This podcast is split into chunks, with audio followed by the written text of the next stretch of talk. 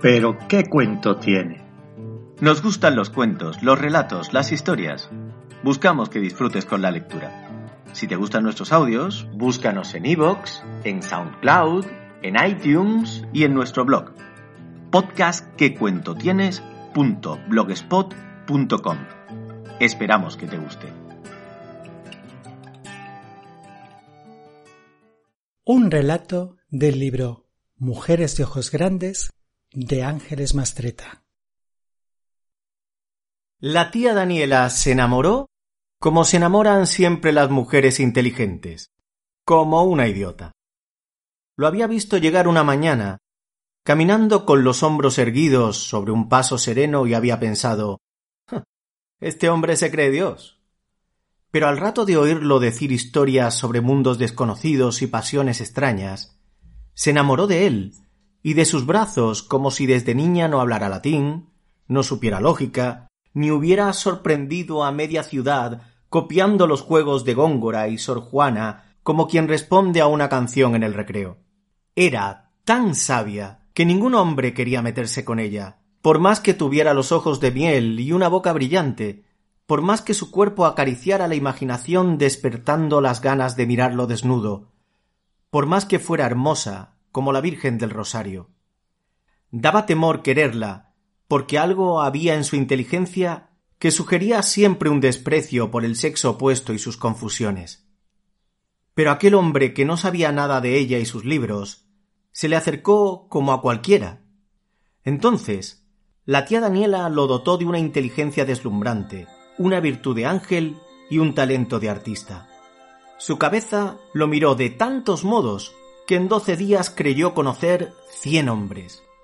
Lo quiso convencida de que Dios puede andar entre los mortales, entregada hasta las uñas a los deseos y ocurrencias de un tipo que nunca llegó para quedarse y jamás entendió uno solo de todos los poemas que Daniela quiso leerle para explicar su amor. Un día, así como había llegado, se fue sin despedir siquiera, y no hubo entonces en la redonda inteligencia de la tía Daniela un solo atisbo capaz de entender qué había pasado hipnotizada por un dolor sin nombre ni destino, se volvió la más tonta de las tontas.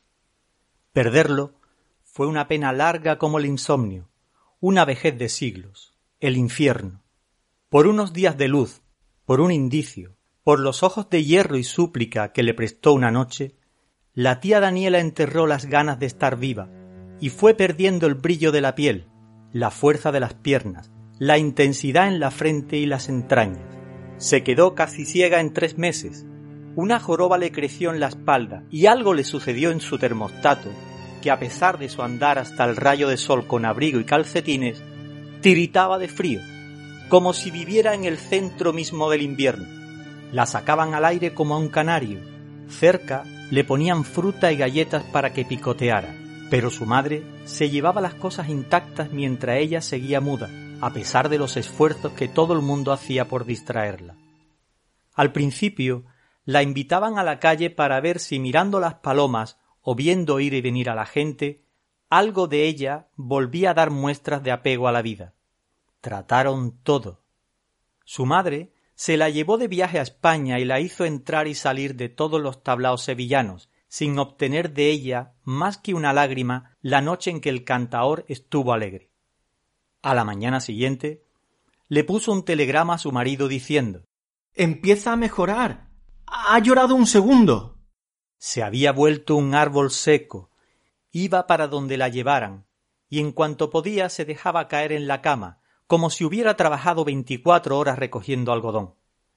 Por fin, las fuerzas no le alcanzaron más que para echarse en una silla y decir a su madre Te lo ruego, vámonos a casa.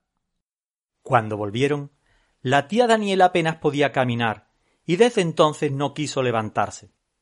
Tampoco quería bañarse, ni peinarse, ni hacer pipí. Una mañana no pudo siquiera abrir los ojos. Está muerta. oyó decir a su alrededor, y no encontró las fuerzas para negarlo.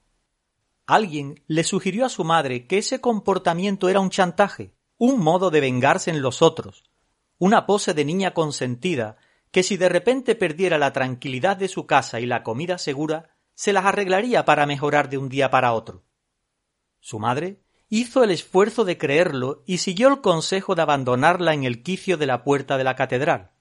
La dejaron ahí una noche con la esperanza de verla regresar al día siguiente, hambrienta y furiosa, como había sido alguna vez. A la tercera noche la recogieron de la puerta de la catedral con pulmonía y la llevaron al hospital entre lágrimas de toda la familia. Ahí fue a visitarla su amiga Elide, una joven de piel brillante que hablaba sin tregua y que decía saber las curas del mal de amores. Pidió que la dejaran hacerse cargo del alma y del estómago de aquella náufraga. Era una criatura alegre y ávida. La oyeron opinar. Según ella, el error en el tratamiento de su inteligente amiga estaba en los consejos de que olvidara.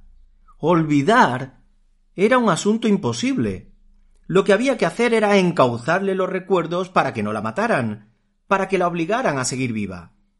Los padres oyeron hablar a la muchacha con la misma indiferencia que ya les provocaba cualquier intento de curar a su hija. Daban por hecho que no serviría de nada, y sin embargo la autorizaban, como si no hubieran perdido la esperanza que ya habían perdido. Las pusieron a dormir en el mismo cuarto. Siempre que alguien pasaba frente a la puerta, oía la incansable voz de Elide hablando del asunto con la misma obstinación con la que un médico vigila a un moribundo. No se callaba, no le daba tregua. Un día y otro, una semana y otra. ¿Cómo dices que eran sus manos? preguntaba. Si la tía Daniela no le contestaba, Elide volvía por otro lado. Tenía los ojos verdes, cafés, grandes. Chicos, le contestó la tía Daniela, hablando por primera vez en treinta días. Chicos y turbios. Chicos y fieros.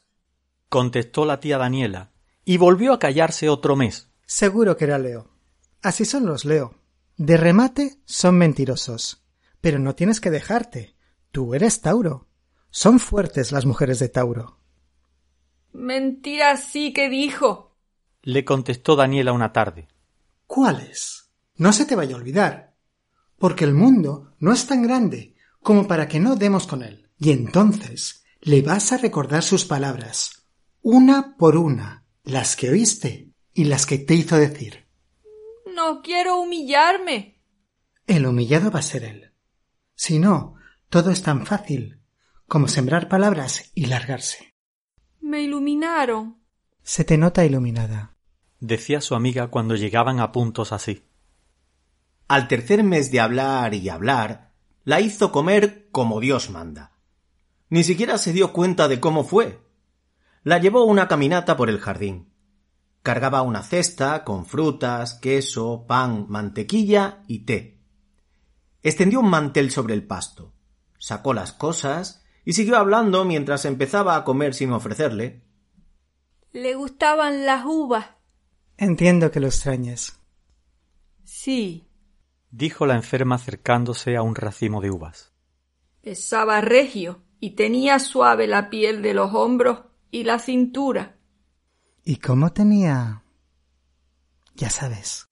dijo la amiga, como si supiera desde siempre lo que la torturaba. No te lo voy a decir. contestó riéndose por primera vez en meses. Luego comió queso, té, pan y mantequilla. Rico. Mm, sí. contestó la enferma, empezando a ser ella. Una noche bajaron a cenar. La tía Daniela, con un vestido nuevo y el pelo brillante y limpio, libre por fin de la trenza polvosa que no se había peinado en mucho tiempo. Veinte días después, ella y su amiga habían repasado los recuerdos de arriba para abajo hasta convertirlos en trivia. Todo lo que había tratado de olvidar la tía Daniela forzándose a no pensarlo, se le volvió indigno de recuerdo después de repetirlo muchas veces. Castigó su buen juicio oyéndose contar una tras otra las ciento veinte mil tonterías que la habían hecho feliz y desgraciada. Ya no quiero ni vengarme. Estoy aburridísima del tema. Le dijo una mañana a Elide. ¿Cómo? No te pongas inteligente. Este ha sido todo el tiempo un asunto de razón menguada. ¿Lo vas a convertir en algo lúcido? No lo eches a perder.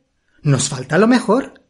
Nos falta buscar al hombre en Europa y África, en Sudamérica y la India.